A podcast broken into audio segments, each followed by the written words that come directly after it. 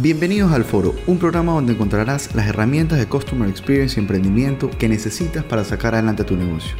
Mi nombre es Alejandro Romeo, soy consultor en Customer Experience y Estrategia y estoy feliz de contar contigo en este capítulo. Les voy a compartir cuál es una de las principales razones por las cuales los negocios empiezan a perder clientes. Esto es muy simple. Todos los negocios necesitan estructura, necesitan un organigrama, necesitan personas para poder llevar a cabo cualquier tipo de negocios. Ejemplo, un negocio de distribución quizá necesita choferes, necesita vendedores, necesita gente que reciba los pedidos, necesita, no sé, alguien que lleve el, orden de los pedidos. Un restaurante necesita un cocinero, necesita meseros, necesita cajero, necesita alguien que reciba a los clientes. Entonces vemos cómo cada negocio necesita personas con ciertas aptitudes y actitudes para poder llevar a cabo su negocio. ¿Y qué es lo que pasa aquí? Quieres empezar un negocio, ejemplo, un restaurante y dices, necesito un mesero, necesito un cocinero y necesito un cajero.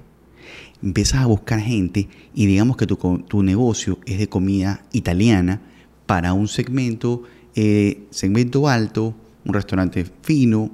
Y aquí viene, empiezas a reclutar personas y quizás contratas a un mesero que sí, tiene conocimientos eh, para ser mesero, pero viene de otro tipo de restaurante, con otro formato, de más comida típica, eh, más pequeño, que no tiene ciertos conocimientos que se necesita para un restaurante cinco estrellas o de un sector socioeconómico elevado.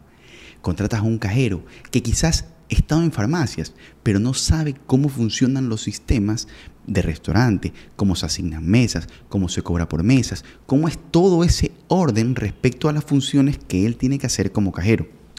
Y en la parte de cocina, contratas un chef, pero un chef que, que no tiene los conocimientos para poder cocinar en un restaurante de este tipo. Viene con conocimientos de otro tipo de restaurantes, comida típica, comida con mucho, muy condimentada, y se le complica cumplir con lo que necesita. Entonces aquí va un tema clave.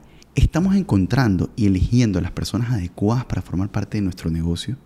O simplemente estamos reclutando y en vista del tiempo, de la urgencia y la necesidad, cogemos a cualquier persona para que forme parte de un equipo. A la persona que ingresa, ¿qué le estamos comunicando? ¿Qué le estamos diciendo?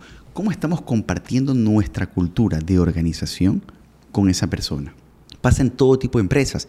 Se va a un vendedor y contratas a otro vendedor, quizá de la competencia, pero tiene las aptitudes, quizás, porque ya viene con experiencia, pero de ahí los valores que tiene esa persona se comparten con los de la organización, los principios, la ética, cómo trabaja esa persona, cómo trata a los clientes, qué tipo de clientes manejaba en la competencia que ahora va a venir a manejar a nuestro negocio. Estamos cuidando que esa persona que va a ingresar se una, se, sea la cultura de esa persona y nuestra cultura de la organización sea la misma.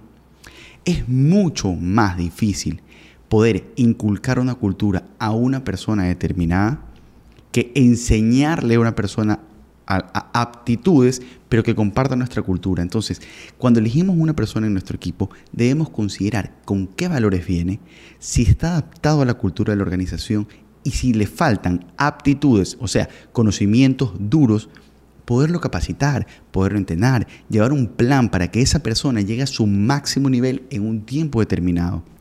Entonces, cada proceso de selección tiene un ciclo. Hay un tema de reclutamiento, perfilamiento, eh, entrevistas, conocimiento del cliente, del, cliente interno, que sería el colaborador. Todos estos detalles debemos poderlos organizarlo, debemos poder clasificarlo y tener quizás eh, por nivel de importancia, darle una calificación a cada una de las actitudes o aptitudes que esa persona tenga para que realmente comparta la cultura de nosotros. Y aquí viene otro detalle.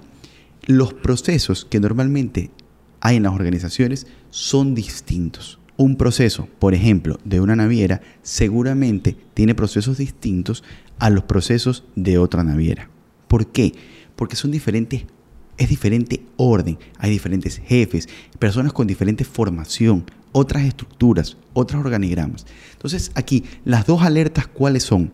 Primero, tenemos que tener todos los procesos de nuestra organización diseñados y todos los tienen que comprender.